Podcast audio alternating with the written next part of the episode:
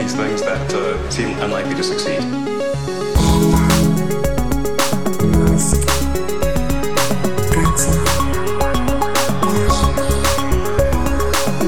Bueno, bienvenidos a un nuevo episodio de Elon. Eh, ¿Qué tal estás, Matías? Pues mira, yo creo que tú y, tú y yo estamos en estados opuestos ahora mismo. Yo creo que tú estás viviendo tu Disneyland, tu Disneyland París con Sí. todo lo de Twitter. Sí, Y señor. a mí me está dando este tema una pereza que no te puedo explicar. ¿En verdad. serio? No, es que- No. Mira, es que se mezclan. Además, tú te metes en Diverge, te metes en Bloomberg, te metes Sí. en Reuters, te metes Sí. Es Elon Twitter, Elon Twitter, Ya. Elon Twitter, Elon Twitter. Y mm, claro, es que se mezclan dos temas favoritos de los periodistas de Estados Unidos en general, ¿no? Eh. Elon Musk y Twitter. Twitter al final eh, está eh, sobrecubierto en la prensa estadounidense porque es donde están todos los Es periodistas. exagerado, tío. Claro, de- deberíamos, eh, los que nos dedicamos a la prensa, deberíamos cubrir más, yo qué sé, TikTok, Instagram, eh, WhatsApp. Twitter en comparación es algo minoritario, ¿no? Algo de Es nicho, que- pero es que al final. es que es increíble la cantidad de noticias extra que no deberían de ser noticias, simplemente es porque los periodistas estamos obsesionados con Twitter. O sea, es absolutamente increíble. Absolutamente increíble. En fin, eh, estamos haciendo una cosa especial, no sé si nos estáis viendo en directo, esto se está grabando, eh, vamos a grabar el podcast a la vez y además una cosa nueva que no estábamos haciendo es que, claro, estábamos grabándonos en vídeo, pero solo salían nuestras caras, con lo cual vernos nuestras caras todo el rato, pues no. Entonces, si podemos a la vez mostraros las memes, mostraros las páginas de las que estamos hablando, eh, va a tener mucho más impacto. Y eso es lo que vamos a hacer. Dicho esto, antes de hablar de Twitter, porque este episodio va a ser monotemático de Twitter, yo lo siento mucho. Y luego ya en los próximos episodios de Elon decidiremos, oye, vamos a cubrir Twitter de la misma forma que cubrimos SpaceX, que cubrimos eh, Tesla, etcétera. Ya se verá. Yo creo que a mí me da mucha pereza. Eh, pero bueno, ¿tú viste lo de Halloween en Rumanía? Porque esto es mentira. No, eh, al final subió fotos de que estaba con la Sí. madre y con la hermana Sí, disfrazado. pero, exacto, pero fue una fiesta en, eh, en Los Ángeles, ¿vale? Es que hubo un, un rumor dentro de la prensa que corrió un poco como la pólvora por los tabloides de que estaba en el castillo de Drácula, en Rumanía, que habían, lo habían alquilado Peter Thiel y Elon Musk para una fiesta privada de Halloween. Y que estaba Angelina Jolie y que no sé qué y que no sé cuánto. Claro, el jet, arroba Elon Jet, no indicaba que había estado en Rumanía, ¿no? Pero bueno, no, al final ni estuvo ni nada. O sea que. No, yo sé que el castillo se puede alquilar, lo he visto varios youtubers y tal que han estado allí. Eh, Pero no, ahora mismo es que está muy ocupado, ¿eh? lo tienes que entenderlo, no está para, para irse. no está para, no está para tonterías, ¿no? No, y además, es cuando viaja es de llegar al sitio, Sí. eh, ir a darle la mano al político de turno y volver, ¿sabes? Sí, es que es una cosa loquísima. Eh, eh, quiero poner aquí las fotos del vídeo este del, castillo y aquí es en la que se ve a Peter Thiel bajándose, pues no sé en qué ciudad era, ¿vale? Y tal, pero Elon no estuvo, porque sí lo he visto, Elon estuvo de secreto en el castillo, no estuvo, ya le visteis dónde estuvo luego con la madre, etcétera. Con que no estuvo en Halloween, una cosa que siempre vamos a echar nosotros en... es con los hijos, es en plan, yo qué sé, chicos, ¿sabes? Halloween es para estar con los niños, pero bueno, en fin. ¿De qué se disfrazó? Se disfrazó como de The Witcher o algo así, ¿no? ¿Lo No viste? me pidas que pille la referencia porque, porque no la Pero pillo bueno. yo tampoco. En fin, eh, todo comenzó, amigos, el día 26, porque realmente no pensamos que esto realmente fuera a ocurrir. O sea, yo sinceramente pensé que esto al final no iba a llegar al acuerdo, que iba a tener que íbamos a ver el juicio. También es cierto que parece que es lo que yo quería que ocurriera, ¿no? Pero no, el 26 ya entró, hizo todo esto de entrar con el meme del, del lavabo y no sé qué, y entonces nos encontramos eso. Pues, pues nada, si está dentro de las oficinas es porque el acuerdo es inminente. Tenían aún dos noches para firmar, porque esto eran cosas extremadamente nocturnas. Y luego ya el día 28 es cuando efectivamente se confirma que pues que lo ha comprado. Y dice, y, po- y pone este mítico tweet de, de, de 2,4 millones de likes en las que dice, no, lo del, lo del pájaro está libre. Hmm. No, yo me imagino una escena previa a esto como en la, película esta de Hitler del hundimiento en la que alguien le tiene que decir a Elon Musk, oye, que no, que no va a ser posible ganar este juicio, que vas a tener que comprar Twitter. Y bueno, entonces empiezan a desencadenar esta serie de tweets, el de el fregadero, el lavabo, este de Let That Sinking, el chiste que lo tendría pensado quién sabe desde hace cuánto tiempo. Así que nada, no sabemos si tiene ya su, trono en las oficinas de Twitter, pero tiene por lo menos el lavabo. Sí. Eh, el, pobre ayudante que le hayan dicho, vete a comprar rápidamente un lavabo, que vamos a hacer, que vamos a hacer un vídeo muy gracioso. Vete a porcelanosa. vete al Home Depot o lo que sea en Estados Unidos. Así que nada. Eh, obviamente, una de las primeras reacciones fue la de nuestro amigo Elon Musk, perdón que he dejado de compartir la pantalla, es que soy un poco tontito con estas cosas. Es mi primerito día hoy. Aquí la tenemos, compartir y efectivamente. Esto es lo que dijo el esto es lo que dijo el Trump. Dice, Truth Social se ha convertido en un fenómeno inesperado. La semana pasada tuvimos mejores números que todas las otras plataformas. Esto es una mentira.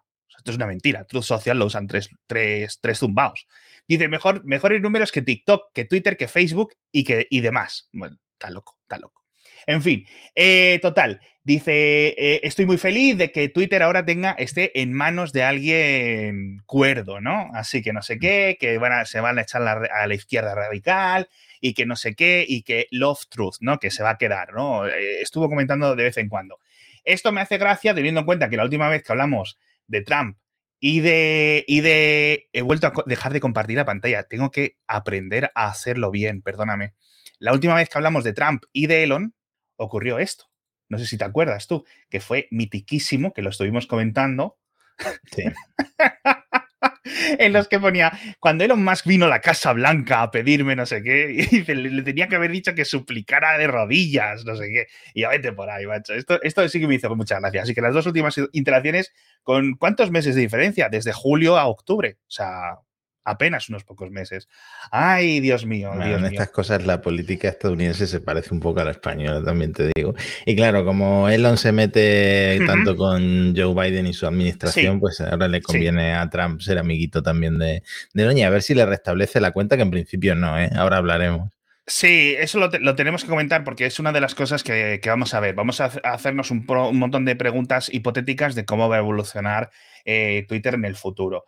Un, tema que se fue de madre, totalmente de madre, al principio, y no quiero ni comentar lo de, mm, lo de Nancy Pelosi, porque eh, al marido de esta política estadounidense la atacaron dentro de su casa, le dieron con un martillo en la cabeza, le tuvieron que meter no sé qué, y Elon publicó un tuit en el que decía, hay una pequeña posibilidad de que no fuera no sé qué, y era un sitio de desinformación loquísimo que decía que estaba realmente con un, eh, con un gigoló, no sé qué, ¿sabes? Tío, tío, qué absoluta locura. Y bueno, la política estadounidense se puso súper caliente con ese tema. Lo mm. borró, lo borró, y luego cuando el New York Times, eh, que bueno, toda la prensa realmente le, le, estaba dando palos por eso, me hizo gracia esto, porque la verdad es que me hizo un poco de gracia, dice el, New York Times. Elon Musk en un tuit eh, comparte información de un niño, de un sitio dedicado a, compartir noticias falsas. Y dice, y dice Elon, después de borrar el tuit original, ¿no? Dice, esto es falso. dice, no compartí un tuit del New York Times. Es en fin, tío, chicos, ya estamos, ya estamos, en fin, de verdad. Eh, entonces, nada. Eh, a nivel de lo que está ocurriendo en las oficinas de Twitter ahora, es muy importante y es complicado, ¿vale? Primero, sabemos que ha despedido a todo el mundo, básicamente a toda la junta que no les quiere pagar el dinero. Es decir, ¿te acuerdas esos de que, bueno, me voy a casa, me despide, me tienen que pagar 10 millones o 20 millones o 60 millones o no sé qué? Dice que... Que para Grawal tenía un bonus muy importante por, la venta de Twitter y, ahora cuando lo larguen, no me acuerdo si eran como 200 millones de dólares, pero una cosa así. Como 40 millones o por lo menos eran, sí señor, sí señor. Y dice ahora que es que, que no quiere compartirles, que no quiere, que no quiere compartir, eh, o sea, que no quiere pagar, que les ha despedido por, con una causa real, ¿no? ¿Cómo se decía en español esto? un despido eh, procedente. Un despido procedente, con lo mm. cual no es procedente, así que obviamente, pues o lo acaba pagando o se verán en los tribunales, tanto con estos altos ejecutivos como con los que inminentemente se supone que veremos que despida en los próximos días, porque recordarás tú los rumores, que no sé si eh, salieron mucho por ahí, yo ciertamente lo comenté en, en, el podcast diario, eh, de que decían que iban a, que planeaba, mejor dicho, que planeaba despedir al 75% de los empleados. Y luego la gente de Twitter, antes de la compra, lo negó. Pero decía yo, da igual que tú lo niegues. Si llega el nuevo jefe, lo puede hacer, ¿no? El hecho es que Elon también lo negó y ahora parece que no va a ser el 75%, pero va a ser como el 50%, tío. Es una absoluta locura la que, la que se va a liar en, Twitter. Y además que en Twitter había esta filosofía del teletrabajo desde la época de Jack y tal, y ahora todo el mundo a trabajar en la oficina y bueno, claro, la situación ahora mismo en la industria no es tan bollante, todo el mundo ha congelado las contrataciones, hasta Apple, ¿sabes? Que es la empresa con más dinero en el banco. Y, mm, y claro, que echen al 50% de Twitter en, es complicado para estos ingenieros y los que están allí no se pueden ir tan a la ligera porque no está la situación como estaba Eso es. meses. Mm. Cuando ocurren estas cosas es, es, muy complicado porque los mejores han abandonado el barco estos últimos meses. Yo creo que han sido capaces de ver lo que venía y lo que iba a ocurrir y han dicho hasta luego, buenas tardes. Y se ha quedado un poco así. Entonces, ¿que hay que reducir empleados? Pues sí, pero sobre todo para reducir gastos, no por un tema específico. Irán viendo. Lo que sí que hay es mucho caos. De hecho, la gente, claro, Twitter es una empresa que lo hemos comentado aquí mil veces, filtra mucho los empleados, es decir, los cuatro o cinco grandes periodistas tecnológicos estadounidenses y los blogueros, etcétera, están completamente enchufados como si tuvieran micrófonos y cámaras dentro de la empresa. Les filtran todo. Entonces, están compartiendo pantallazos del Slack en directo, están compartiendo todo lo que está ocurriendo, etc. Y de ahí es donde ha salido este número de los 3.700, porque en un canal privado de Slack, Elon y, digamos, la pandilla que había traído para ayudarle a gestionar estas cosas, ¿no? Que ahora lo comentaremos, eh, estaban organizando esto en un canal privado de Slack, ya digo, pero un documento que estaban trabajando le pusieron un enlace en otro canal público y en ese documento se podía ver este tipo de planes de los 3.700 despidos, que como decíamos es la mitad de la plantilla. Yo no sé dónde se va a ir toda esta gente, como decías tú, pero bueno, sinceramente. Hmm. bueno, aparte eh, de todas las locuras que están pasando dentro de la empresa, de fotos que ves de gente durmiendo en el suelo y lo de imprimir tus ah. últimas 30 páginas de líneas de código para que las revise manualmente Elon Musk, que esto lo, publicó eh, Casey Newton, que tiene como una newsletter plataforma. Sí, sí, sí, Que mm, eh, por lo visto es, cierto, que le mandaron como un memo interno de imprimir las últimas 30 eh, páginas de, código. todos los cambios de código que hayas hecho en los últimos 60 días, no sé qué, o en los últimos 30 días. Sí, sí. Claro, y luego a las horas, por favor, esto es un desastre, no se hemos dado cuenta de que esto tiene implicaciones de seguridad y no sé qué. Paren todo, dejen de imprimir y lo que ya está impreso van a esta, eh, ¿cómo se dice? El shredder en español. El, eh, bueno, las máquinas estas que hacen trizas los, ah, papeles. Sí, las mm. trituradoras, sí. Las trituradoras de papel. Mm. y, claro, y se deshacen de todo. En fin, una locura. A mí me gracia esta ingeniera de Twitter que publicó una foto con su código. Aquí vemos el principio de la parte de, iPhone de los espacios de Twitter, que sería ella la encargada de llevarlo adelante. Y dice, aquí estamos imprimiendo mi trabajo, no sé qué. Y le decían la gente, dice, solo estoy siguiendo órdenes. Troleando al jefe directamente. Esta chica, obviamente, pues ya tendrá su empleo, se la sudará todo, etcétera. Porque, bueno, estos días estamos viendo muchos despidos en Silicon Valley, como decías, como decías tú, Matías. Por ejemplo, hoy hemos visto justo los de Stripe, que es una compañía que está en, Irlanda y en Silicon Valley. Hemos visto los de Lyft, hemos visto un montón. Y en, la mayoría están ofreciendo eh, paquetes de despido, por decirlo así, de 14 o de 13 semanas. Es decir, que te vas a casa con tres meses de paga. Si mm. ganas 10.000 dólares, pues 30.000 dólares. Si ganas 20.000, pues 60.000. ¿Vale? O sea, tienes. No es que se vayan con, con, un, con un papel delante y otro detrás. ¿Sabes a lo que me refiero? Por cierto, ¿viste lo del Ligma Johnson? Qué vergüenza, tío. Bueno, esto, a Elon supongo que estuvo encantado con que le saliera bien la jugada de estos dos trolls, que no sé ni de dónde salieron que convencieron a la CNBC de que eran dos recién despedidos, dos empleados recién despedidos de, Twitter, y los apellidos eran no sé qué Ligma y no sé qué Johnson, ¿no? Es como, eh, ¿sabes? Chúpame el nabo, algo así, ¿no? Eh, Además, que es que hicieron, o sea, las declaraciones, si tú las, si veis el vídeo original que se publicó en la CNBC, porque claro, estaban todas las cámaras en la sede central en, San Francisco de Twitter, y claro, pues vieron ahí gente salir con las cajas y les entrevistaron, ellos, ¿se han despedido? Sí, sí, pues, ¿te importa salir en directo? Ok, ok, ok. Y dentro de las cajas tenían cosas que parecían como un disfraz de Halloween de disfrázate de un empleado eh, típico de Twitter. Un libro de, la, de la Michelle biografía, Obama. La biografía de Michelle Obama. no sé qué. Decía, decía uno, decía, no sé cómo voy a pagar el Tesla ahora. es que fue brutal, tío. Y además, la CNBC, que esto lo publicó una periodista de la, de la tanto de la cadena como del medio escrito de Irdre Bosa, eh, eh, fue muy popular y estaba diciendo todo el mundo que te están vacilando, que es imposible, que estos nombres, que no son trabajadores, porque otras, otros medios se pusieron a controlarlo, ¿no? A intentar verificar si esta información. El tweet estuvo online como un par de días, como un par de días. Y eso me parece un poco, porque al final, claro, hasta el propio Elon se rió de ella y no sé qué. Es decir, justo en un momento en el que tienes un tío diciendo que toda la prensa es falsa, que no sé qué, tener tan mala eh, digamos, eh, experiencia reportando cosas sobre esta transición, eh, es muy mala imagen para la prensa grande en general. Y luego ya a los propios días, esta es la propia Deirdre Bosa pidiendo perdón en, en directo un par de días después y borrando el tweet y no sé qué. Aquí podemos ver un, pantallazo del tweet en ese. Decía, tenía que haberlo verificado mejor, no sé qué, no sé cuánto, pero bueno le viene muy bien a los que le viene muy bien, a los que se piensan que el New York Times, que la CNBC, que el Washington Post y que todos estos son, son siempre noticias falsas y no sé qué, ¿no? en fin, muy triste, la verdad, porque también veíamos que, otra cosa decían que estaban despidiendo a no sé quién, bueno, una locura. Una de las cosas más, más, más problemáticas que está ocurriendo ahora mismo, ¿vale?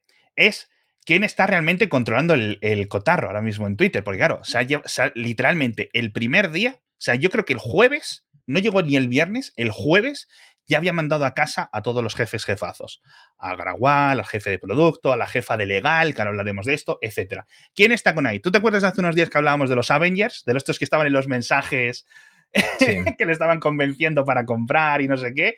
Bueno, pues ahí. Calacanis y todo eso. De verdad, muy tristes. y esta es la gente que va a controlar Twitter ahora. Madre mía. Eh, y se ha traído, una de las cosas más importantes es a 50, según cuenta el New York Times, 50 empleados de Tesla, en los que Elon tiene mucha confianza, para que revisen el código. Entonces, esto tiene un montón de problemas. Primero, vale, Elon es el presidente, el director ejecutivo de Tesla, pero no es el dueño, no puede hacer lo que quiera con esos empleados. No sé muy bien si los accionistas de Tesla estarán contentos con esto o, por ejemplo, puede hacer que Twitter les pague. ¿Sabes a lo que me refiero? Es decir, mm. Elon a través de Twitter pague a esos empleados o pague a Tesla por esa consultoría. No sé cómo decirlo, ¿sabes? Ridículo. Bueno, ya, ya, hacía cosas raras entre SpaceX, que es empresa privada, y Tesla, que es empresa cotizada en bolsa. Supongo que esto complica todavía más las cosas, ¿no? Total, totalmente. CEO de tres empresas. yo sé que los inversores de Tesla ahora mismo no tienen que estar nada contentos. Contentos decía un tuit muy gracioso que creo que no me lo he guardado. Dice: Si puedes ser CEO de tres empresas, que realmente son como cuatro o cinco, si puedes ser CEO de. Eso es que no estás haciendo mucho. y efectivamente. Y se quejaban algunos de los empleados con que daban por Twitter, decía que les estaban revisando el código estos empleados de Tesla, básicamente de una forma, pues, completamente casi aleatoria, mirando por encima. Tú has hecho tantas líneas, te quedas, tú has hecho menos líneas, te despido. ¿Sabes a lo que me refiero? Sí, por cierto, en uno de los SMS que se presentaron en el juicio, Elon ya le estaba diciendo a Parag Agrawal que él quería ver el código para revisarlo porque él como que tenía formación en ingeniería, en desarrollo, etcétera, y que no hacía falta que Parag le explicara para qué sirven las cosas, sino que él quería revisarlo con sus propios ojos. Y es lo que básicamente lo que está haciendo ahora, pues a través de estos empleados de confianza de, de Tesla. En fin, que las cosas están regulinchis, que ya es de su propiedad 100%, ¿vale? Ya se va el día 8 de noviembre, sale de bolsa. Eh, digamos, el mecanismo financiero que ha sido lo que ha puesto es que compra todas estas acciones y las incorpora o las, eh, las fusiona con una entidad que ya estaba fundado, que es X Corp o XSA, por decirlo así, en, Delaware, que es la empresa que tenía él como, como vehículo financiero, por decirlo de alguna forma. Tiene que tener una junta de directores, a pesar de ser una empresa no cotizada, está obligado por ley a tener una junta, así que vamos a ver a quién pone, porque están los rumores otra vez de que vuelve Jack, de que traiga a su amiguito de vuelta para ponerlo a un poco mm. a sus órdenes, porque al final tampoco es cierto, o sea, estamos aquí jiji jaja con lo del CEO, pero yo no creo que este tío siga de CEO de Twitter mucho tiempo. Hmm, no sé, no sé qué decir, ¿eh? porque parece que está muy a gusto con el, con el puesto. ¿eh? Pero a mí me hace gracia lo de sus amigos, lo de, sobre todo lo de Calacanis, que ya el primer día ya hizo una encuesta de cuánto debería costar el Twitter Blue, que ahora hablaremos. Esto es como si tú compras Twitter y vamos, Edward, yo, no sé Exacto. Exacto. ¿Qué es lo que, si, es que esto es lo, lo más desastroso, llevamos desde marzo, es decir, él no ha hecho ningún plan real para qué es lo que iba a ocurrir después de la compra. Y esto es lo que estamos viendo estos días. Caos total. Caos absolutamente total. Porque pensaba que realmente iba a poder escabullirse legalmente o a través de los abogados de la compra. Realmente pensaba esto. Entonces, todas estas ideas literalmente las están pensando ahora sobre la marcha. Es increíble. Tiene que ser un caos, tiene que ser un caos la oficina de Twitter. Bueno, las imagínate de Twitter. cómo te sentirías si tú eres un, un, un, un, product manager en Twitter. Llevas seis años trabajando en Twitter y has tenido un montón de ideas de productos, de cosas, cosas que has probado, aunque sea de forma interna, has visto que no funcionan o que has hecho eh, eh, em, test de grupo con, con usuarios. ¿Sabes a lo que me refiero? Y, ya sabes un montón de ideas que no funcionan o que no se pueden hacer o que consumen mucho, que te van a hacer que la gente se vaya, etcétera. Y ahora te las están proponiendo esta gente que lleva pensando en el mismo problema cinco minutos en vez de cinco años como tú. tiene que ser muy frustrante, tiene que ser muy frustrante. Pero bueno, vamos a eso. Vamos a ver qué es lo que va a pasar con Twitter en el futuro, porque una de las cosas que más eh, caos ha causado, a mí me ha hecho esto muchísima gracia, es que una de estas ideas que han flotado, que yo me los imagino en la sala de reuniones ahí haciendo un Storm, rollo la serie de Silicon Valley de HBO, pasándose la pelota, es vídeos que podrían incluir contenido adulto que sean de pago. Problemas. El OnlyFans, pero en Twitter. El OnlyFans, tal cual, dentro de mm. Twitter. De hecho, estaban pasando screenshots, por porque de nuevo, os comento, esto está completamente filtrado. Es decir, decir, estaban pasando como, como eh, como bocetos de cómo podía ser la interfaz y era exactamente igual que OnlyFans. y me hace mucha gracia. Pues esto, esto es muy problemático, ¿eh? porque, em, por ejemplo, Tumblr, eh, los, pues sacaste tú un Mixio, ha vuelto a permitir los desnudos, pero nada que sea sexual, explícitamente sexual. eso es. Y esto es común a, casi todas las plataformas porque está Apple ahí haciendo muchísima presión desde la App Store, que no puedes tener pornografía. Está, pues hay una serie de cosas que han cambiado respecto. Lo decía en un post de Tumblr el CEO de Automatic, em, ¿cómo se llamaba? Matt. Eh, sí, Matt no sé cuánto. Eh, que la situación ha cambiado desde 2007 o 2010 o lo que sea. ya no puedes tener pornografía en una plataforma en la que publican libremente los usuarios, porque puede pasar muchas cosas. Puede pasar eh, que sea contenido no consentido, eh, que sean menores, y tú como plataforma no puedes controlar eso en tiempo real. Entonces se está metiendo en un jardín el señor Elon Musk con esto, aunque he leído por ahí que a lo mejor esto ya estaba planificado desde antes. ¿eh? Hmm. Yo creo que no, yo creo que no, porque de verdad están cambiando tanto las ideas literalmente de hora a hora, porque además una de las cosas graciosas y que la verdad que es que agradezco es que lo estemos viendo en directo, es decir, que esto no son, nos guardamos unas semanas o estamos un mes preparando, no, no es en plan flotando ideas directamente en el Twitter, ¿no? Para ver qué es lo que le cuenta, qué es lo que le cuenta la gente. Y me hizo mucha gracia esta encuesta que puso uno de los Avengers estos que están aquí en la, en la torre de, de Twitter, hmm. porque dice, ¿cuánto estarías dispuesto a pagar? casi 2 millones de votos, 81% no pagaría eh, por, estar verificado con el checkmark este, que este yo creo que ha sido el drama de esta semana. ¿Tú vas a pagar? No, yo no pagaría 8 dólares al mes. Me tendrían que dar algo a cambio. Bueno, ¿sabes lo que sí me dolería? Eh, perder, lo, que es una cosa que planea Elon, perder prioridad, o sea, que tus mm. replies queden completamente ocultos. Sí. La verdad, tú y yo somos, eh, estamos verificados, pero porque en general hubo un lote de periodistas que en su momento se verificaron en masa eh, y esos fueron en varias, varias oleadas, ¿no? Que verificaban en masa periodistas, sobre todo que hayan escrito en medios pues conocidos y tal. Y mm, a mí como el verificado yo, los privilegios que ahora se está burlando mucho la gente de ahora los, eh, los, celebrities somos nosotros, ¿no? Los, que pagamos. El verificado no me ha aportado nada a mi experiencia de Twitter eh, con alguna excepción de que a lo mejor le pones un tuit a un famoso y si lo ve porque le sale en su pestaña de verificado. Pero hacer prioritarios a todos los verificados significa que solo la gente que tiene la capacidad de pagar esos 8 dólares al mes, que al principio iban a ser 20, em, sean la, pues la que aparece en una conversación como, como los mensajes más visibles. Y esto va a cambiar un poco las reglas de, de Twitter y va a cambiar la experiencia de la gente que o no tiene capacidad o no quiere pagar. Entonces esto puede, puede cambiar un poco las tornas.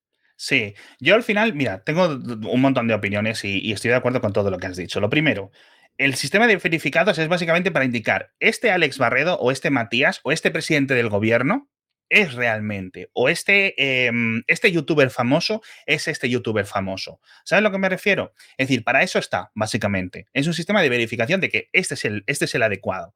Eh, no es un tema de un privilegio o lo que sea. Es decir, están intentando mezclar por algún motivo el tema del Twitter de pago, de Twitter Blue y de la verificación.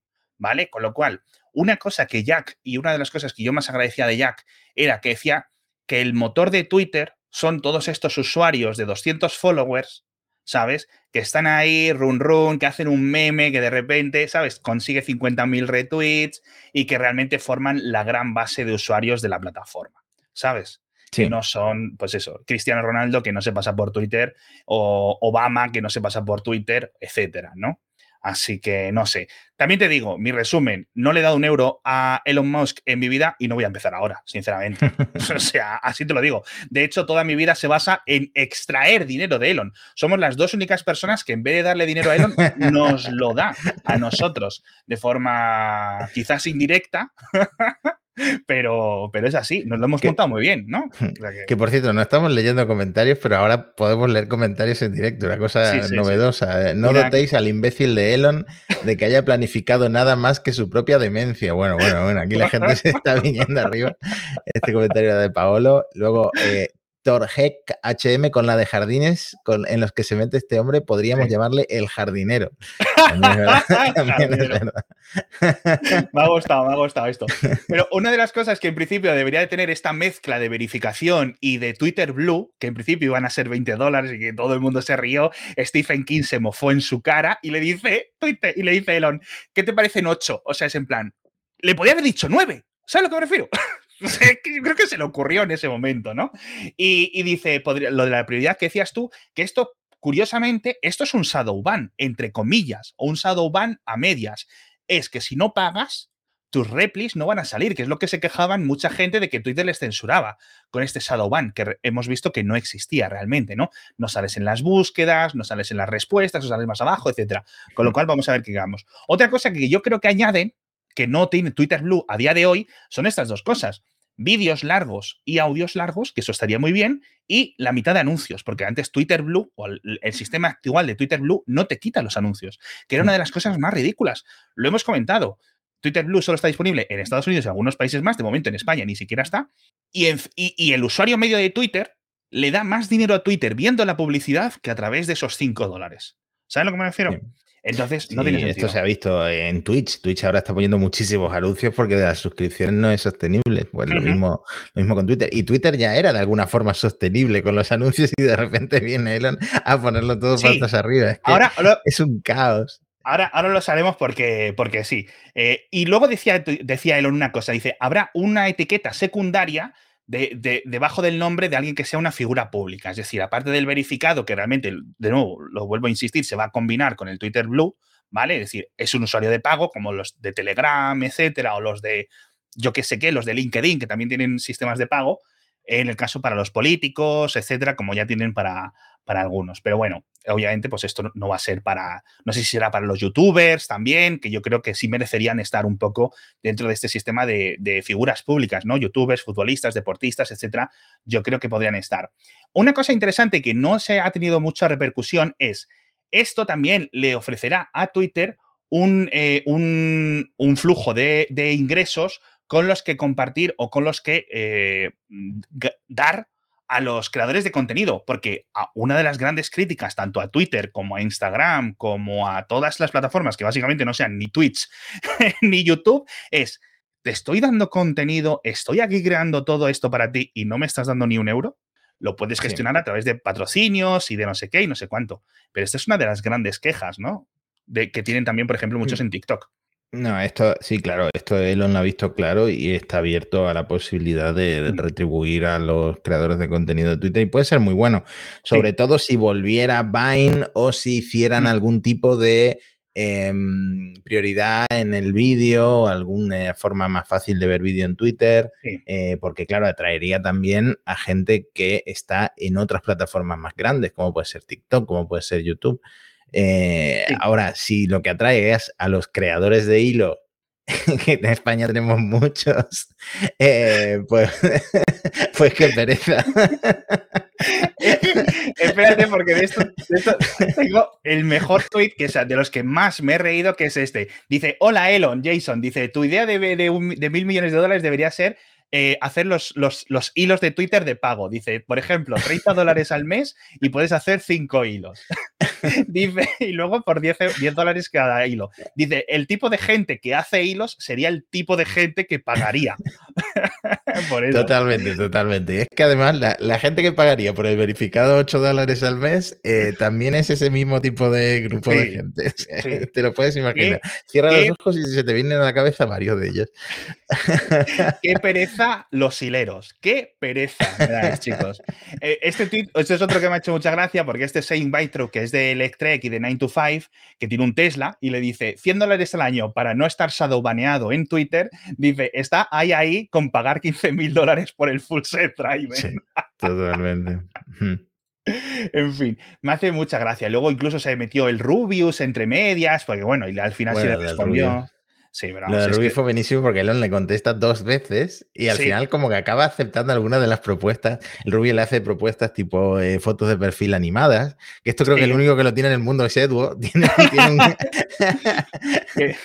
Tiene, un, GIF de, dos frames. Bueno, no sé si funciona. Desde 2008 pero al principio funcionaba. Y sí, sí, sí. Mm, nada, claro, lo que le decía el Rubius a Elon es que, eh, vamos a ver, si todo el mundo puede pagar por tener el verificado, todo el mundo tendrá la capacidad de ponerse de nombre de perfil Elon Musk o el Rubius y tener el verificado. Y eso, pues hay mucha gente que caería porque a diario estás viendo que esto ya pasa, incluso eh, gente sin el verificado que se pone el país, pone el típico GIF de urgente del país y sale una noticia absolutamente falsa y se lo creen miles de personas, ¿sabes? pues imagínate con el verificado. Esto va a, ser, eh, va a ser un poco complicado. Las estafas de criptomonedas y mm. tal van a ser increíbles, tío, si esto realmente sigue, sale hacia adelante. El tema es que eh, Elon ha llegado y a los, a los empleados les ha dicho que esto tiene que estar para esta semana. O sea, un montón de elementos están programándolos para esta semana. Y recordemos que habrá un montón de despidos y que no sé qué y que no sé cuánto. Estoy intentando buscarte el, gente de, durmiendo en la oficina, porque es que es increíble, tío. Las fotos y la gente se lo estaba tomando en broma porque había una empleada de Twitter bromeando con esto, ¿no? Con la foto de ella durmiendo en, en, las oficinas de Twitter, no sé qué. Y dice, no, no, esto es real. Dice, hay varios ingenieros de Twitter que llevan unos días trabajando, pues eso, 80 horas a la semana, durmiendo en el edificio, lo que sea, porque es que si no, no salen. Al final, no es en plan, no todo, no todo el mundo, porque estamos con la polémica, ¿no? Con la, la, la caricatura de que los empleados de Twitter todos odian a Elon. Todo lo mm. contrario. Alguno habrá que sí, ya se habrán ido, otros que no, otros que les gusta mucho su trabajo, quieren seguir ahí, quieren, no quieren que les despida y, son buenos en lo que hacen y quieren ser productivos, ¿no? Para el nuevo jefe igual que para el antiguo jefe. Así que se están esforzando mucho. Eso es también lo que parece que está ocurriendo. Entonces, tío, tener a la gente durmiendo en las oficinas, sinceramente, me parece un poco feo. Se puede esperar unos días, ¿no? Eh, claro, pero si tu jefe es una persona que literalmente dormía en la, fábrica de Tesla, eh, pues te va a salir con esa excusa. Eh, a ver si les paga las horas extra, por lo menos. Yo no lo sé, si no, yo sinceramente no lo sé. Pero bueno, en principio, todo esto lo vamos a ver súper rápido. Los propios cambios, no sé qué, es posible que lo veamos incluso dentro de una semana, dentro de 15 días, no sabe qué es lo que va a pasar. Dicho esto, volvemos a hablar de lo de los hilos. Yo, otra cosa que se me ocurre que se puede monetizar es el API, por ejemplo. Es decir, me explico, tú quieres usar Tweetbot o no sé qué otra aplicación para conectarte a Twitter, pagas. Y si no pagas, no tienes Tweetbot. Porque es un poco raro, o sea, Tweetbot paga a Twitter una cierta licencia con un máximo de usuarios cada año y es por eso que Tweetbot tiene que cobrar a los usuarios. Pero yo creo que ahí Twitter se podría meter en medio o, literalmente eliminar este tipo de clientes alternativos e incluso el API, por ejemplo, para bots o el API para las publicaciones automatizadas. Todo eso se podría cobrar. ¿Sabes a lo que me refiero? Claro, es que esto se ha comentado siempre. Twitter como inteligencia colectiva para sacar a través de la API, pues yo qué sé, el sentimiento de la gente respecto a no sé qué partido político. Sí. El, pues es que además ya se hace a través de la API esto y es muy potente porque casi todos los tweets, bueno, hay muchas cuentas candado, ¿no? Pero hay muchos tweets públicos con los que puedes hacer este tipo de virguerías. Y hay, por supuesto, bots como Big Tech Alert o como el, el, el con el que seguimos a Elon volando, en el que, bueno, algo, algo va, a hacer Elon seguramente para que esto no siga adelante o sea más complicado. Sí, yo, yo, o sea, lo de los, lo, de, digamos, la parte de lectura del API, es decir, esos análisis masivos, eso ya se, cobra. Creo que hay algunas universidades y algunos centros académicos que tienen unos acuerdos más gratuitos, ilimitados, etcétera, pero realmente si quieres acceder a estos datos masivos, pagas unas pasta y los tienes y está muy bien y funciona muy chulo y Twitter tiene un montón de ingenieros dedicados específicamente en esta división. Lo que yo me refiero es pagar para autopostear los típicos medios que envían las noticias automáticamente a Twitter o los típicos plugins de WordPress que te envían a Twitter, ¿sabes a lo que me refiero? Más allá de los bots más tradicionales como el ElonJet, etcétera, o el Big Tech Alert, etcétera, eh, ese tipo de bots. Yo creo que había muchos medios intentando pagar por eso, ¿sabes? Y que pagarían una pasta por, por, por, por hacer eso. Pasta que ahora se va a Buffer, pasta que ahora se va a Hootsuite. ¿Sabes a lo que me refiero? ¿Por qué ese dinero Twitter no lo ha estado consiguiendo? Es que es increíble, tío. Es increíble. Es una fuente de ingresos que está ahí por, por explotar.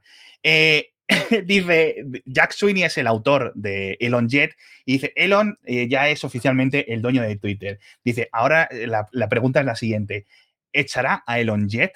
Porque claro, em, Elon ha entrado aquí con un tema de libertad de expresión, no sé qué, dentro de la categoría entra esto de, de arroba Elon Jet y le decían el 60% de los usuarios que sí, que lo va a eliminar y el 40% que no. Yo de momento he cambiado la bio de Elon, en, Big Tech que antes lo tenía como fundador de Zip2 porque me parecía gracioso, simplemente. Ya está. Hay algunos que les tengo su título más normal y a, y a Elon, en vez de ponerle director ejecutivo de Tesla o fundador de SpaceX, no sé qué, le pongo fundador de Zip2. Es real y ya está. Y no, y no hay mucha más explicación. Entonces lo cambié hace unos días para que pusiera gran persona, por favor, no banees este bot. Y eso ha, bastante, eh, ha tenido bastante gracia. Hay un montón de periodistas preguntándome, porque claro, está teniendo otra vez el bot muchísimo movimiento y estoy otra vez comentando eh, y me están haciendo preguntas y estoy pasando datos a, a por ahí a los medios.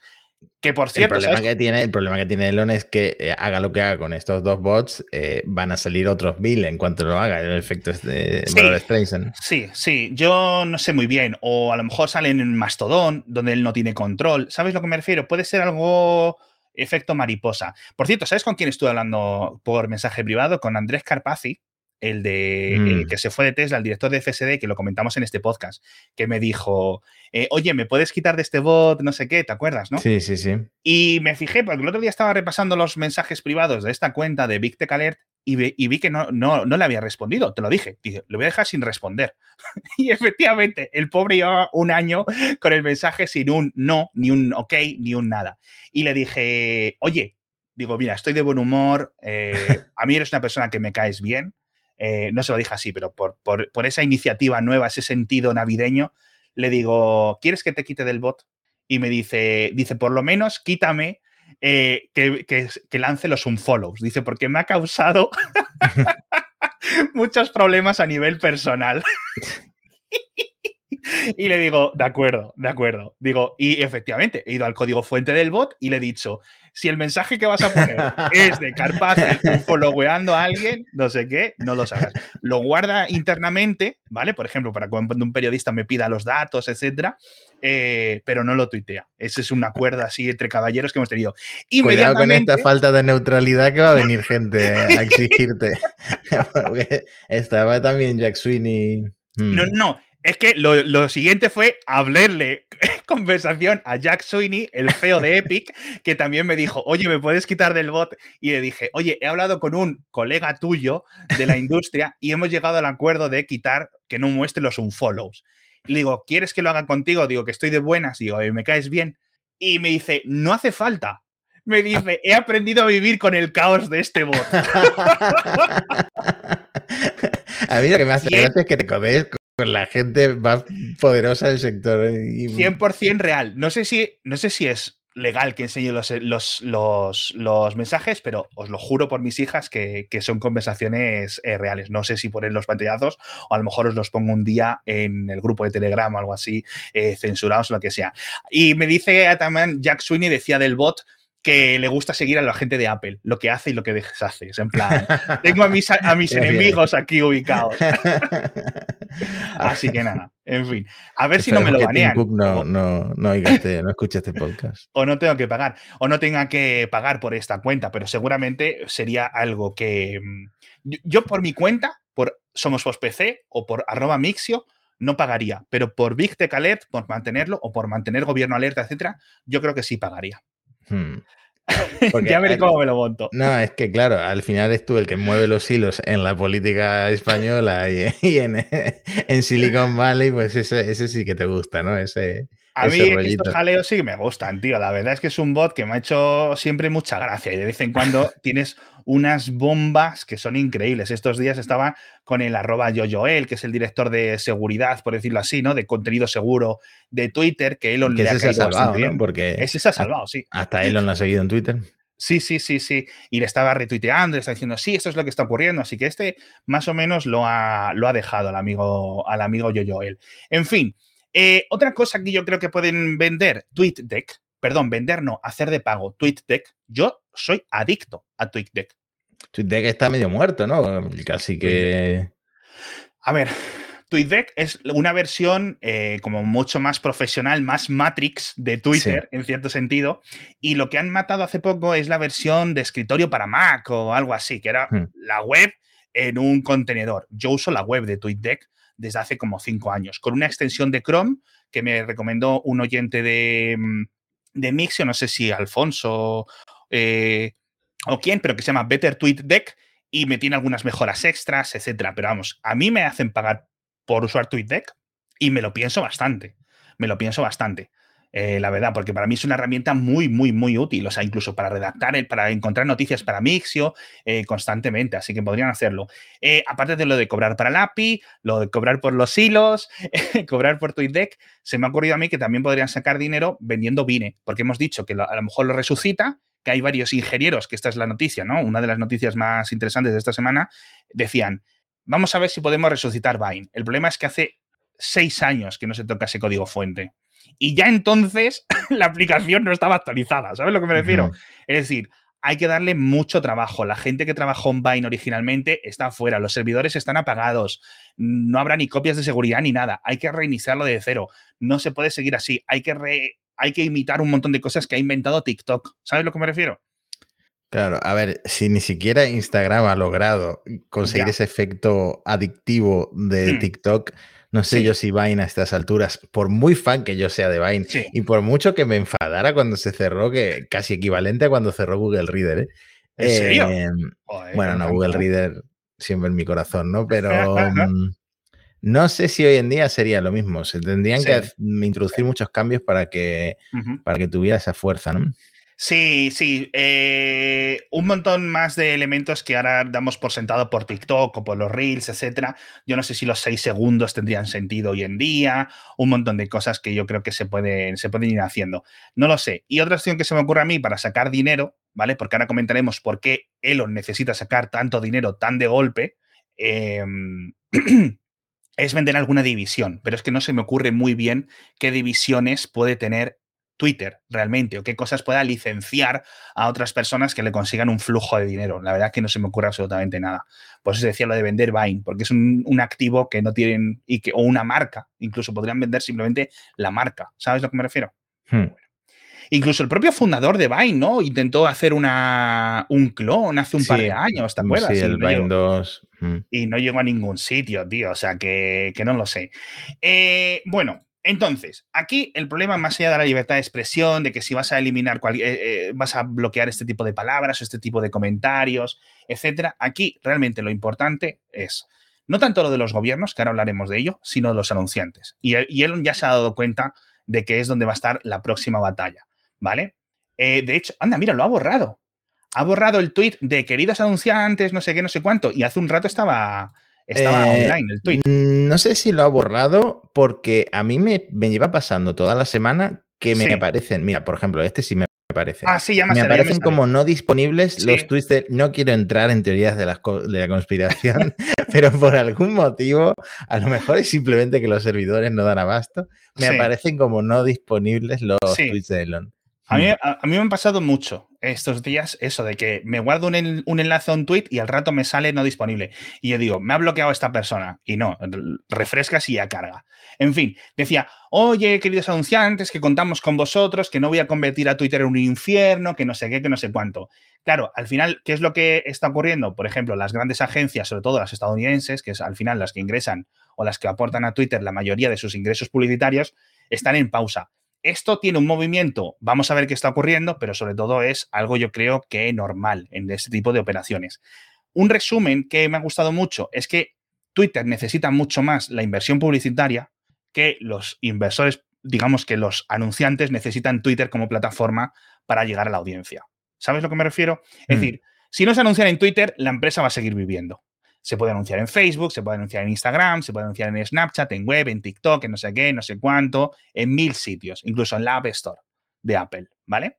Twitter no. Twitter mm, necesita unos anunciantes. Y además ha despedido a la, a la gran jefa de, digamos, de comercial de Twitter, que era la que tenía una relación de tú a tú con los jefazos de los jefazos de los jefazos. Entonces, esto la verdad es que es problemático y se puede haber metido un disparo en el pie sin querer o sabiéndolo el, el propio Elon, ¿no? Porque recordemos, los ingresos publicitarios siguen siendo el 80, el 90% de, de lo que gana Twitter. Si los anunciantes se van, sobre todo si los se van los anunciantes estadounidenses, eso no hay 8 dólares al mes que lo salve. ¿Sabes a lo que me refiero? Así que vamos a ver un poco cómo evoluciona la cosa. Dependemos un poco de unos tíos que hacen inversiones masivas de, de, publicidad en que decidan mantener esto o no, o que nos vayamos todos a otra plataforma, como ha ocurrido tantísimas veces. Es que de verdad, esta es la novena migración que haría yo en, el, en mi vida, ¿sabes? Pero bueno, no sé. ¿Tú estarías dispuesto a, este, a irte a Mastodon? Es que Mastodon solo estás tú, da un poquito de pena, de verdad. Me ha mucha gracia. Ha sido hacer daño, no, pero, pero sí que es cierto, sí que es cierto, sí que es cierto que, que Mastodon la cosa está muy vacía, la verdad. Pero esto es un poco efectos de red, ¿no? Esto es un poco al final, eh, tú vas porque están ahí tus amigos. Es un poco ¿Por qué estaba la gente en Twenty? Porque es donde estaban sus amigos, no porque Twenty fuera mejor o peor o lo que sea. Entonces, por ejemplo, para intentar salvar esta sangría de anunciantes, Elon se ha reunido en Nueva York hace 24 o 36 horas con un montón de estos grandes anunciantes a través de sus agencias o directamente con clientes y no sabemos muy bien qué es lo que ha ocurrido. No sabemos muy bien qué tipo de conversaciones han tenido, qué tipo de cosas se han prometido, etc. Lo que sí ha dicho Elon, que lo ha dicho bastante público, es que las normas de moderación actuales no se van a cambiar, es decir, van a pasar meses hasta que se hagan algún tipo de cambios en cualquiera de las dos direcciones, que la gente que está baneada permanentemente no se la va a quitar el ban, eh, de nuevo, hasta que no se tome una decisión más pausada, que esto me parece con bastante sentido, ¿Vale? Y, añado como acotación que también tienen que cumplir con eh, las normas de moderación en, dentro de la Unión Europea. Si llevan eso a todo el mundo, si lo extrapolan globalmente, pues al final va a ser una moderación buena como el resto de las plataformas, ¿no? Sí, hmm. sí, absolutamente. De hecho, el, el propio Elon ya estuvo hablando con un político de la Unión Europea que a mí no me cae muy allá, que es el Thierry Breton, ¿no? Eh, para decirle que, van a cumplir con la normativa europea. La normativa europea que ahora es mucho más, eh, digamos, em, ¿cómo decirlo? Mucho más... Es que no me quiere cargar esta página de Reuters. Eh, ahora ya. Mucho más exigente con las horas desde que te dice un juez o te dice una autoridad europea tienes que borrar este contenido, tienes que eliminar esta cuenta, lo que sea, tienes como 24 horas para hacerlo y si no lo haces y te niegas a hacerlo, tienes multas, tienes bloqueos, tienes un montón de cosas. También se lo ha dicho la gente de la India, también se lo ha dicho, la, eh, imagino que obviamente pues en Estados Unidos no hace falta decírselo, etcétera, pero vamos, que no creo que vaya a cambiar mucho a nivel del contenido que puedes ver o puedes dejar de ver en Twitter, ¿vale? Eh, al menos a día de hoy, o el tipo de gente que puedes ver hoy, hoy en, en Twitter. Lo que, lo que, mm, entonces, hay como dos poderes, por decirlo así, que pueden controlar Twitter. Los gobiernos, por su condición soberana, y los anunciantes. Los anunciantes ya hemos visto que de momento está ahí un poco raro, así que no sé. Lo que esto ya descarta completamente es todos esos planes de que Twitter se va a convertir en un protocolo y no sé qué. Porque si se convierte en un protocolo, no hay mucho ingreso publicitario que, chupar de ahí. ¿Sabes a lo que me refiero? Hombre, si tiene a Jack metido en Twitter con cierto poder, eh, hmm. quizá tiren por ahí también, te digo, porque este tío está muy obsesionado con, con ese tema. A ver, es que para eso creó una empresa externa que es Blue Sky, ¿te acuerdas? Hace como dos o tres hmm. años, que iban a hacer esta especie de protocolo que lo han llamado el protocolo AP, creo, el AP Proto, para crear lo que él querría que hubiera sido Twitter desde el principio, ¿no? Un, protocolo de comunicación muy similar a matrix.org en sentido filosófico.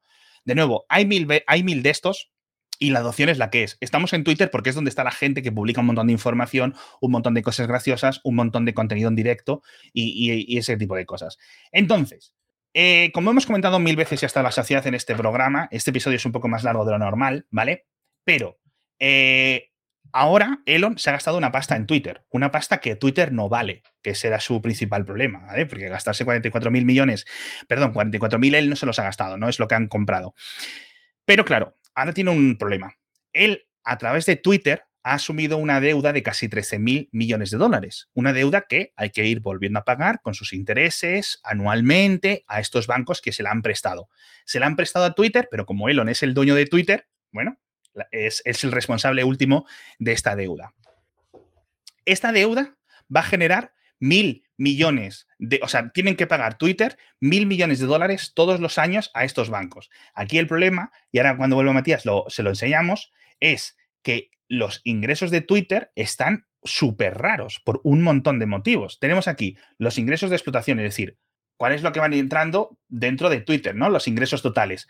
El, beneficio bruto, que es cuando descuentas los costes de los bienes, y aquí tenemos el, digamos, los ingresos antes de los impuestos, ¿vale? Entonces, estaba más o menos bien, algunos trimestres negativos raros, y ahora de repente, otra vez, han caído los ingresos publicitarios de una forma brutal, y hemos visto que este trimestre nada, con lo cual el siguiente trimestre nada, con lo cual el siguiente trimestre nada. Entonces, ¿qué es lo que quiere hacer Elon?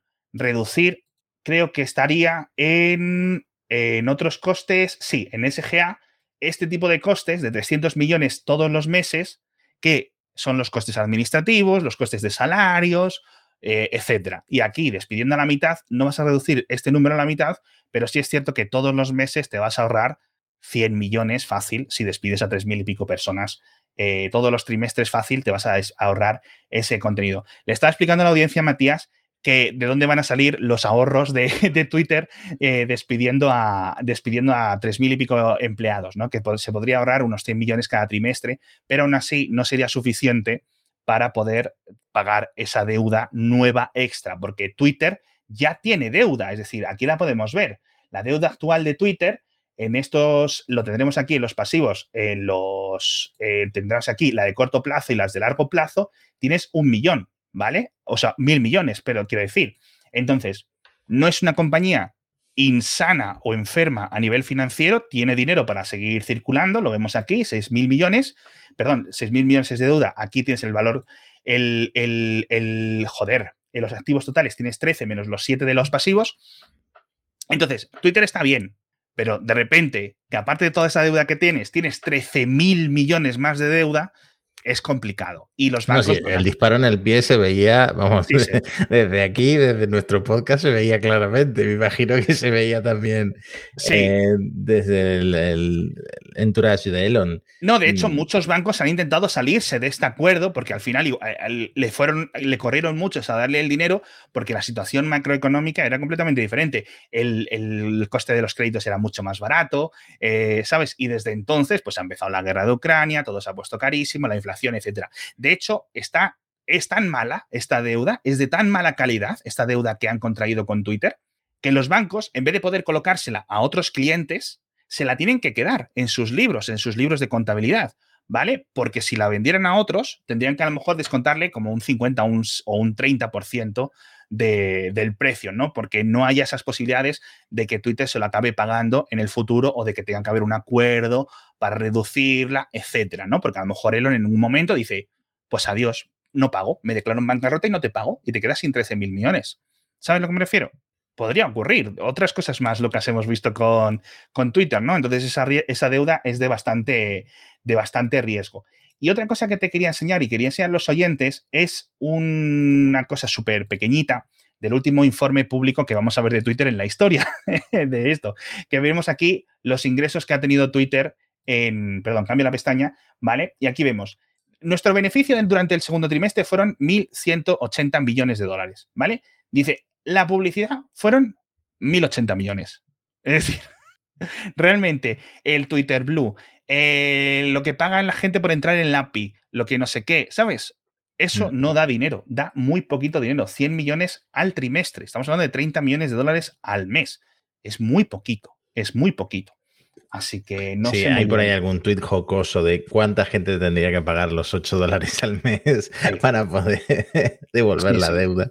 es, es que incluso, aunque yo lo calculé, creo que era que aunque todos los que estamos verificados pagásemos los 8 dólares o los, no sé si lo calculé con 8, con 20 dólares, eh, me salía como a, no sé si 2,4 o 24, 24 me parece, 24 millones de dólares al mes o al año o algo así. Era una locura, o sea, de, cifras eh, nimias. O sea, dentro de, de estas escalas no, no, tiene ningún sentido. Una de las cosas que ahora le vendría muy bien a Elon es Mopuf, que es una empresa de publicidad móvil que Twitter compró hace un montón de años y la vendió justo antes de que entrara Elon en este tema con, en, en enero. Así que ahí le podría haber venido muy bien porque lo podría haber vendido él ahora, ¿no? Podría haber sacado un poco de, ingresos de ahí eh, y lo hubiera podido tener un poco más controlado. No lo sé, no lo sé. Eh, yo mm, estoy un poco eso, porque estoy seguro que me van a hacer pagar por algo, tío, por algo. Va a haber algún motivo por el que voy a tener que caer y pagar a Twitter casi tanto como Netflix. Si ese es mi problema. No, si yo antes cuando has dicho de que no ibas a pagar no te he creído ni a ti ni a mí. Yo voy a pagar. Llevo en Twitter no sé cuántos años, desde 2008. Sí, sí. Eh, está claro que vamos a caer. Somos dos potenciales. Yo me lo voy Yo de verdad, si... Yo creo que no, ¿eh? Yo me voy a esforzar en no pagar. Eso es, eso, eso es importante. Yo me, voy a esforzar de verdad en, no pagar. Vamos a ver en qué queda un poco la cosa. Vamos a ver cómo, cómo, evoluciona. No sé si quieres comentar otro tema más, Matías, tú. No, lo único que eh, otra cosa que leí por ahí es muy cierta. Igual que la gente ve ese hexágono de que tienes un NFT como foto de perfil y a esa gente la señalas como con, con sorna, ¿no? Como, el tonto del pueblo. Pues imagínate a partir de ahora los que paguen por estar verificados.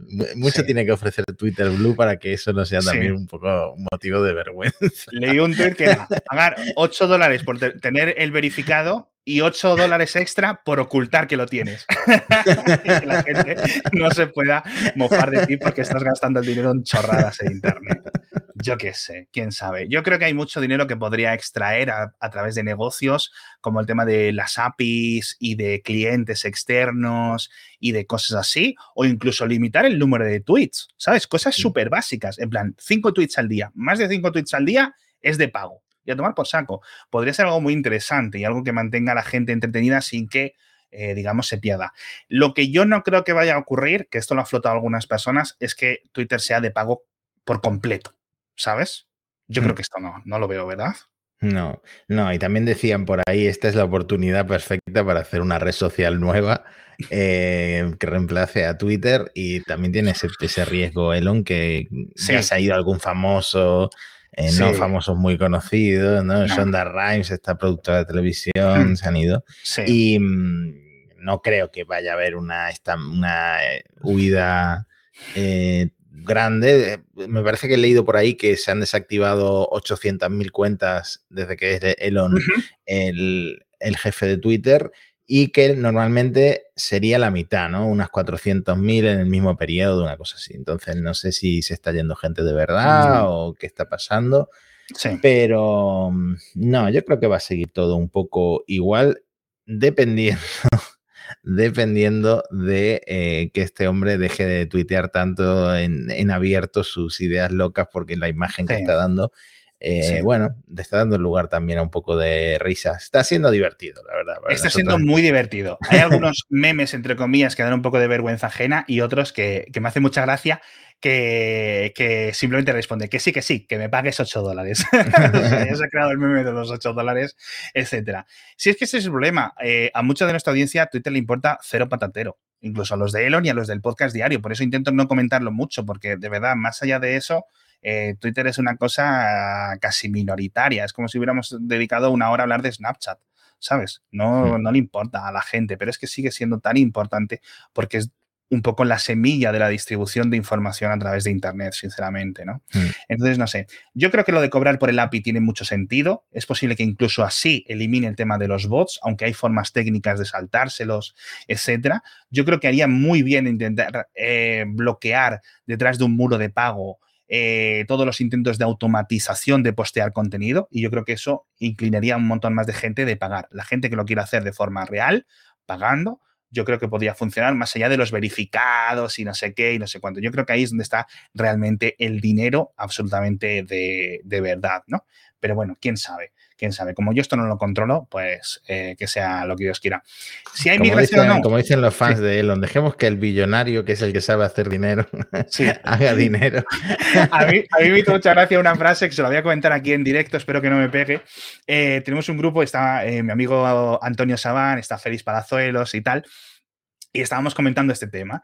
Y dice, y le decía a Antonio Sabán, dice, a mí me parecía una idea muy interesante lo que decía Alex, Alex, que es una propuesta que he dicho yo mil veces, de que para registrarte en Twitter tengas que presentar tu documento nacional de algún tipo, ¿no? Entonces tú mm. te registras, no hace falta que la gente lo pueda ver o que esté asignado a tu nombre profesional, pero que sí que Twitter sepa quién eres. Para, en el caso de que crees una cuenta de bot, puede decirte, te voy a eliminar todas o que no puedas crear 100 cuentas de golpes porque no tienes 100 DNIs a mano, ¿no?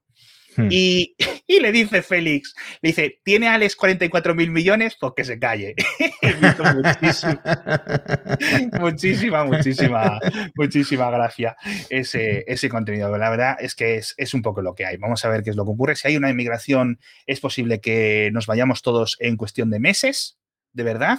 Pero va a ocurrir, fíjate una cosa que leía yo, es posible que, por ejemplo, el mundo académico empiece a buscarse otras, otras, otros, otros pastos, por decirlo, porque el mundo académico es básicamente para publicar su información, ¿sabes? Hmm. Siguen con las listas de correos, siguen con un montón de cosas como muy viejas, entonces les da igual tuitear que Mastodon, que el IRC, por decirlo así. Entonces, si el mundo académico, los universitarios, los profesores, etcétera, los consultores, por decirlo de alguna forma, se acaban mudando poco a poco para publicar la información en otros sitios, es posible que arrastre a algunos periodistas. Por ejemplo, ¿tú qué crees que haría? Y con esto lo acabamos. ¿Tú qué crees que haría que más gente se fuera de Twitter?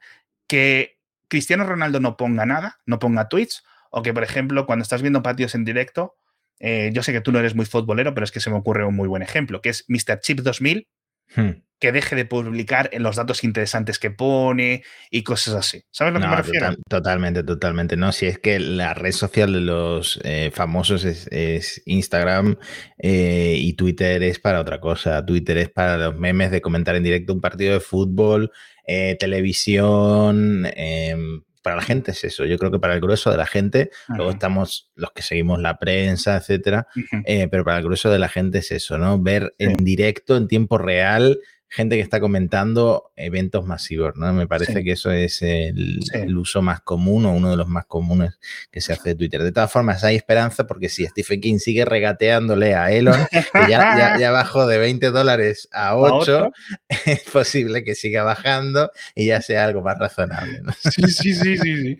¿Quién sabe? ¿Quién sabe? No sé, yo creo que hay muchas posibilidades de hacer dinero, pero tiene que hacer dinero y bastante ya, porque con la caída de anunciantes que está habiendo en general en la industria, no solo por la situación política, económica, sino por el tema de Apple, ¿no? que es, más difícil y se lo está poniendo difícil a todo el mundo las atribuciones de las campañas de publicidad, a Snapchat, a Instagram, a Facebook, etcétera, pues a Twitter esto también le está afectando, ¿no? Y era uno de, los de las cifras que hemos dado. Entonces es posible que haya una caída de denunciantes y eso va a crear mucha más presión sobre la propia deuda de, de, Twitter, con lo cual van a subir los intereses, con lo cual va a ser muy complicado. Y realmente lo que quiere hacer Elon, que lo ha dicho abiertamente, es que van a, digamos, va a arreglar Twitter y dentro de tres o cuatro años volver a sacar la bolsa y recuperar ese dinero que, ha invertido. Yo no sé mm. si le va a funcionar o ha perdido, ha perdido de repente 40 mil millones, pero bueno, bueno, pues ha, estado divertido hacer este episodio en directo gracias a la gente que ha comentado y que no hemos leído, que ha sido bastante, sobre todo al que nos llamó guapos, ese un especial saludo afectuoso. Así que nada, bueno, este episodio lo vamos a bajar y lo vamos a publicar en el podcast, se ha quedado mucho más largo de lo que es lo normal, pero es que, eh, Matías, no sé si me ha visto, cuando me he puesto hacia el guion, he recopilado 100 enlaces durante estos últimos días de información para comentar en este programa. O sea, y al final, en el documento este que hemos, hemos enseñado con enlaces donde los guiones, etcétera, mira, lo vamos a enseñar ahora, Matías. Vamos a enseñar los guiones de, de Elon Aquí los podéis ver. Episodio 126. Venga, y venga, y venga. Y página, mira, ¿lo veis que pone aquí página 83? Pues esto solo es hasta el episodio cuánto, hasta el 104. Tenemos aquí una puta Biblia de cronografía y bibliografía del amigo Elon y de, y de Cupertino, cuando hacemos también lo mismo con Apple. En fin, lo vamos a subir como podcast. Eh, si os ha gustado este formato más que el tradicional, en el que Matías y yo grabamos un poco más por, eh, por pausado, nos lo decís, y si no, volvemos a lo, normal. Pero yo creo que este episodio merecía un poco más de interactividad, etcétera. Y, a ver qué, qué os parece. Muchísimas gracias. La semana que viene volvemos con Elon, obviamente, pero ya con otras cosas. Os prometemos que, al no ser que se líe muchísimo, no vamos a mencionar la palabra Twitter. Tenemos cosas que comentar de SpaceX, tenemos cosas de Tesla, Mucha promesa has hecho, ¿eh? porque se va a liar seguro. Se va a liar. Mañana mismo ya se está liando con el 50% de despidos. En fin, y si eres un empleado de Twitter y te han despedido y quieres rajar, ya sabes, que ya hace tiempo que no tengo contactos de gente que, que está dentro porque se fueron todos en abril, en abril y mayo. En fin, hasta pronto a todos los oyentes y a todos los espectadores. Adiós. Hasta la próxima.